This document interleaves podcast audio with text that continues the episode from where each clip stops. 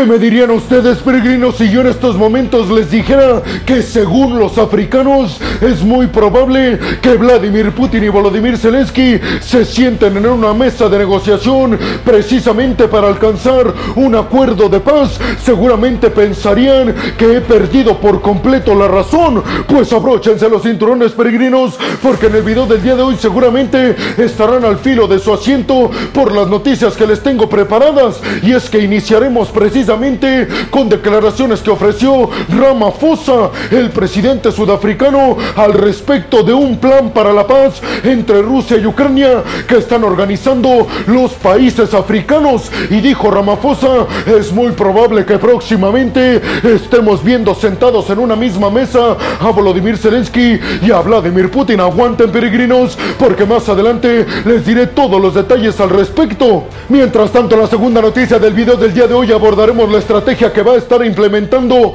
el bloque de la OTAN para hacer toda esta transición militar en Ucrania de poderío militar y de estrategia militar soviética a una estrategia y poderío militar del bloque de la OTAN. ¿Con cuál objetivo, peregrinos? Seguramente ustedes ya lo intuyen para que el bloque de la OTAN pueda aceptar a los ucranianos y Ucrania pueda cumplir al mismo tiempo uno de los requisitos más sagrados que exige la OTAN para pertenecer al bloque, tener un ejército poderoso y alineado a la industria militar occidental. Y mientras tanto, la tercera noticia del video del día de hoy abordaremos una noticia que presentó la CNN sobre una supuesta ley en Rusia que le prohíbe a altos mandos militares y diplomáticos del Kremlin renunciar. ¿Por qué, peregrinos? Pues supuestamente porque Vladimir Putin no quiere verse débil ante el mundo, pero aparentemente ya hay muchos en la estructura política del Kremlin que quieren renunciarle a Putin. Mientras tanto, la cuarta noticia y segundo bloque de este video, nos iremos hasta las relaciones entre los países de Asia Central, es decir, a las exrepúblicas soviéticas que tienen con China económicamente. Y es que parece ser que el gigante asiático continúa extendiendo sus tentáculos ahora en Asia Central, buscando quitarle hegemonía a Estados Unidos, pero ahora también la presencia de Rusia en esta región. Y en la quinta noticia iremos hasta un acuerdo y una estrategia que están implementando iraníes y rusos para intentar esquivar todas las sanciones occidentales impuestas en contra de estos dos países y comercializar entre ellos sin la necesidad de tener que estar rindiéndole cuentas a Occidente y Estados Unidos. Y por último, peregrinos, ¿qué pensarían si yo les dijera que TikTok acaba de ser prohibido oficialmente para todas las personas en el estado de Montana en los Estados Unidos. Yo soy Alejandro Peregrino, aquí arrancamos. Bienvenidos a un nuevo video de geopolítica en el cual, como ustedes ya saben, les voy a platicar lo más importante que ha acontecido a niveles diplomáticos y geopolíticos alrededor de todo el mundo. Y vámonos rápidamente con la primera noticia del video del día de hoy, peregrinos, y es que Rusia y Ucrania van a recibir a un grupo de diplomáticos africanos encabezados por diplomáticos sudafricanos para presentar a Rusia y Ucrania un plan para la paz, una propuesta, mejor dicho, para un plan para la paz entre Rusia y Ucrania elaborado por estos países africanos. Según el presidente sudafricano Ramaphosa, aseguró que muy probablemente, y así lo dijo peregrinos, próximamente podríamos estar viendo que Vladimir Putin y Volodymyr Zelensky se sienten en una misma mesa de negociaciones junto con todos los líderes sudafricanos y africanos para llegar a un acuerdo de paz impulsado por toda la Asociación de Países Africanos. Hay que decir, peregrinos, que todos y cada uno de los puntos de esta propuesta para la paz entre Rusia y Ucrania que están presentando los países africanos todavía no ha sido develada públicamente, pero según argumentan Rusia y Ucrania es un plan para la paz muy atractivo, tal vez más de la propuesta que presentó China y Brasil. He platicado con ambos presidentes aseguró Ramaphosa, con Volodymyr Zelensky y con Vladimir Putin, y ambos nos van a recibir porque piensan que es un acuerdo de paz muy interesante. Sudáfrica además aseguró que cuentan con el apoyo y visto bueno medianamente por parte de Estados Unidos y del Reino Unido, ya que autorizaron que Sudáfrica lidere estas negociaciones de la propuesta de paz que están implementando los países africanos para Rusia y para Ucrania. Así que sí, peregrinos, es todo una incógnita ver exactamente qué incluye esta propuesta para la paz entre Rusia y Ucrania, porque les repito, lo que dijo Ramaphosa es un plan que apoyan medianamente Estados Unidos y el Reino Unido. Sin embargo, por otro lado, les recuerdo, peregrinos,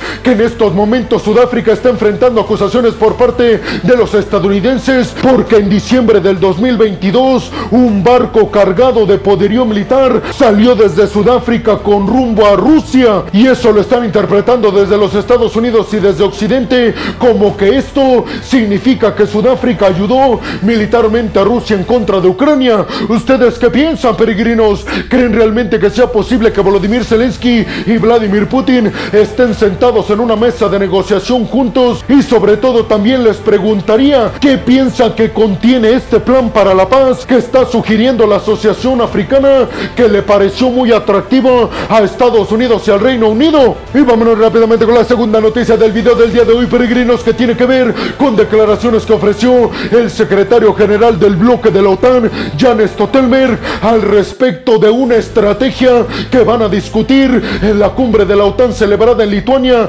en el mes de julio para hacer que Ucrania haga esa transición a los estándares militares del bloque de la OTAN. Les preguntaría, peregrinos, ¿para qué creen que la OTAN quiere que Ucrania cumpla con los estándares militares que exige el bloque militar occidental? Pues la respuesta seguramente muchos de ustedes ya la conocen, porque la OTAN quiere que Ucrania cumpla con el requisito más importante para adherirse al bloque militar occidental, que es, peregrinos, tener un ejército poderoso y alineado militar y estratégicamente a todo lo que tienen los aliados occidentales. Aseguró el propio Jan Stoltenberg, necesitamos que Ucrania cumpla con ese requisito, el tener un ejército poderoso y militar y estratégicamente alineado con nuestro estándar militar y vamos a ayudar a Ucrania y a Volodymyr Zelensky a cumplir ese punto importantísimo. Stoltenberg fue todavía más específico y dijo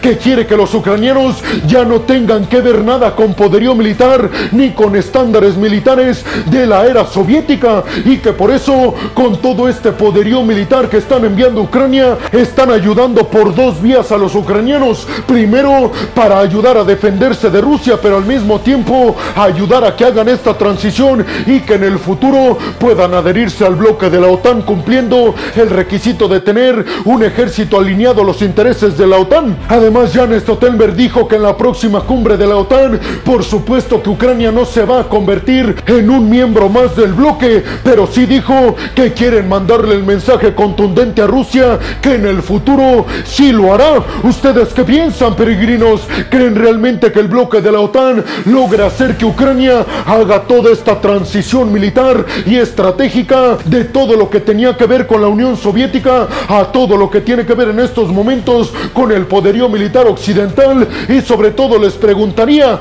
¿creen que vamos a ver en los próximos años a Ucrania convertirse en tal vez el miembro número 33 del bloque militar? Y vámonos rápidamente con la tercera noticia del video del día de hoy, peregrinos. Y es que ahora nos vamos hasta Rusia porque según la CNN, el medio estadounidense, basándose en un informe del medio ruso independiente Stories, se tiene información supuestamente de que hay una ley en Rusia que se está llevando a cabo al pie de la letra para que altos mandos militares y diplomáticos del Kremlin no puedan renunciar y si lo hacen sean acreedores a multas multimillonarias o inclusive a penas de cárcel. Y ustedes estarán preguntando, peregrino, ¿por qué nadie en la cúpula militar y diplomática rusa no pueden renunciar? Pues yo les diría, peregrinos, que según la CNN no pueden hacerlo porque Vladimir Putin no quiere verse debilitado ni él ni su gobierno a niveles internacionales,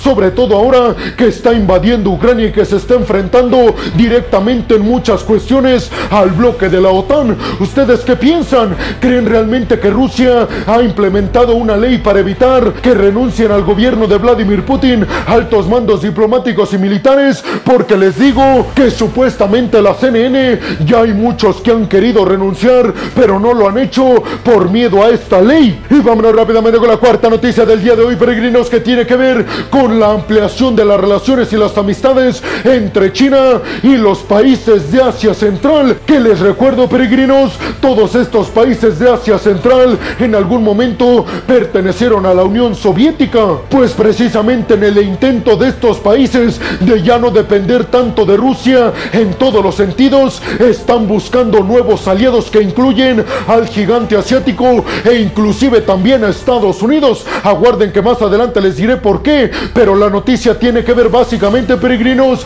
de que se llevó a cabo una reunión entre Xi Jinping y líderes de estos países de Asia Central en Xi'an, la ciudad china. Representantes de Kazajistán, Kirguistán, Tayikistán, Armenia, Uzbekistán y Azerbaiyán se reunieron con Xi Jinping porque dijeron queremos implementar una estrategia que nos quite tanta dependencia económica, energética y de todo tipo que tenemos con Rusia. Y por supuesto, peregrinos, que ahí está el gigante asiático tendiéndoles la mano felizmente. Les recuerdo además, peregrinos, que estos países recibieron hace algunas semanas la visita del secretario de Estado de Estados Unidos, Anthony Blinken, precisamente buscando lo mismo, mayor cooperación económica y de todo tipo con los Estados Unidos. ¿Ustedes qué piensan, peregrinos? ¿Creen que Estados Unidos y China le están quitando aliados importantísimos a Rusia, como por ejemplo todos estos países de Asia Central que hasta hace algunos años era imposible pensar que siquiera quisieran deshacerse de la dependencia de Rusia? ¿Cómo creen que responderá el Kremlin a este intento por parte de China de quitarle influencia en esta región? ¿Creen que haga que se distancien Rusia y China? Y vámonos rápidamente con la quinta noticia del día de hoy que tiene que ver, peregrinos, con Irán y Rusia. Y es que ambos países están buscando una nueva estrategia para evadir las catastróficas sanciones occidentales en su contra. Las intenciones de ambos países peregrinos es formar una nueva estrategia que evite las sanciones marítimas, pero también las sanciones económicas a través del sistema SWIFT que está basado en Estados Unidos y en el dólar. Además, peregrinos ambos dijeron que van a construir y desarrollar una línea ferroviaria de 164 kilómetros que va a ir desde el noroeste de Irán para llegar a Azerbaiyán y de ahí a Rusia. Y aunque Estados Unidos todavía no ha dicho nada sobre la preocupación de estas relaciones económicas cada vez más estrechas entre Teherán y Moscú, lo que se han dicho desde Washington es que les preocupa muchísimo que aparentemente Rusia le está ofreciendo energéticos y facilidades económicas a Irán a cambio de que los iraníes le vendan poderío militar y accedan a cooperar mucho más de cerca militarmente hablando con el Kremlin, algo que obviamente peregrinos está haciendo que Rusia lleve a cabo ataques masivos en contra de Ucrania con los drones kamikaze iraníes. ¿Ustedes qué piensan, peregrinos? ¿Creen realmente que Rusia e Irán tengan el peso económico y geopolítico necesario para implementar una nueva alternativa al sistema SWIFT y sobre todo a las sanciones occidentales? Y vámonos rápidamente con la sexta y última noticia del video del día de hoy, peregrinos, que tiene que ver con que desde los Estados Unidos se da a conocer que el estado de Montana es el primero en prohibir absolutamente a todos los ciudadanos la aplicación china TikTok. Seguramente ustedes ya lo saben por las noticias que les he mencionado anteriormente, peregrinos, pero esto se debe al miedo que tienen varios estados en los Estados Unidos de que la información de sus ciudadanos llegue al Partido Comunista Chino, pues en Montana a partir de enero del 2024 prohibirá que se descargue la aplicación en Google y en Apple. Y en el dado caso de que TikTok no haga caso a esta ley, se multará con 10 millones de dólares diarios por cada día que no retire su aplicación